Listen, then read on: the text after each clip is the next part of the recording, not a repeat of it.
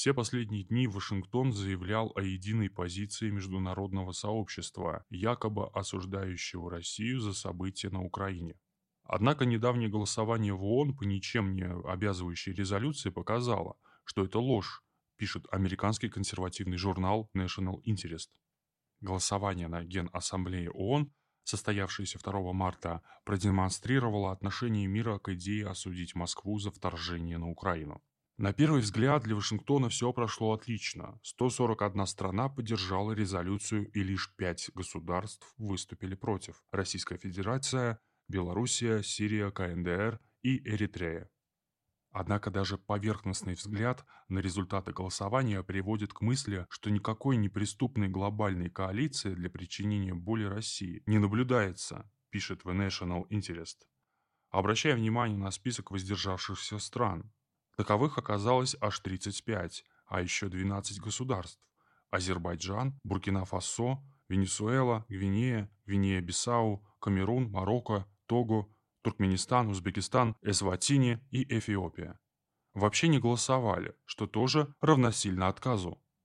Всем проще было бы высказаться «за», тем более, что необязательная резолюция была чистой воды символикой, не требующей каких-либо действий со стороны членов ООН. И все же 35 стран отказались задобрить Соединенные Штаты, предпочитая вместо этого воздержаться, отмечает издание.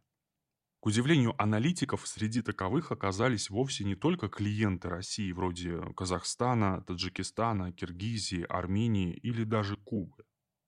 В тот же список вошли, например, новые левые силы в Латинской Америке в лице Никарагуа, Боливии и Сальвадора, что говорит о расширении влияния Москвы в этом регионе мира.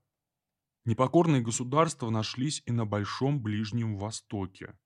И это не только Иран, но также Ирак, что стало большим ударом для американцев. Учитывая обширную военную и экономическую зависимость Багдада от Соединенных Штатов, можно было подумать, что Ирак твердо проголосует «за», но вышло иначе, пишет National Interest. Столь же большим сюрпризом оказался список воздержавшихся стран Африки. Это Алжир, Ангола, Бурунди, Зимбабве, Конго, Мадагаскар, Мали, Мозамбик, Намибия, Сенегал, Судан, Танзания, Уганда, Центральноафриканская республика, Экваториальная Гвинея, Южный Судан и крупнейший экономический и политический игрок на континенте – Южная Африка.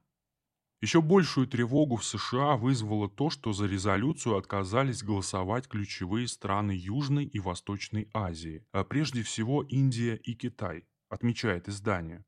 Степень недовольства Вашингтона стала ясна, когда Байден лично раскритиковал обе страны за их решение.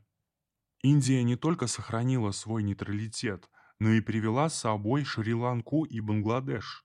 Более того, давний противник Нью-Дели и союзник Вашингтона Пакистан тоже присоединился к числу воздержавшихся стран. Вьетнам, Лаос и Монголия также отказались выступить против России. Причем голосование первого стало особенно разочаровывающим, поскольку Вашингтон уже много лет активно обхаживает Ханой, как партнера в сфере экономики и безопасности.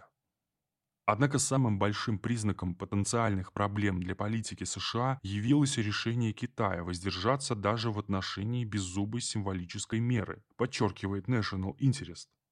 Конечно, неуклюжая политика Вашингтона привела Россию и КНР к тесному стратегическому партнерству. Однако голосование последней за резолюцию стало бы легким способом сохранить имидж баланса в политике, а также подчеркнуть, что ее симпатии и поддержка в отношении Москвы имеют определенные пределы.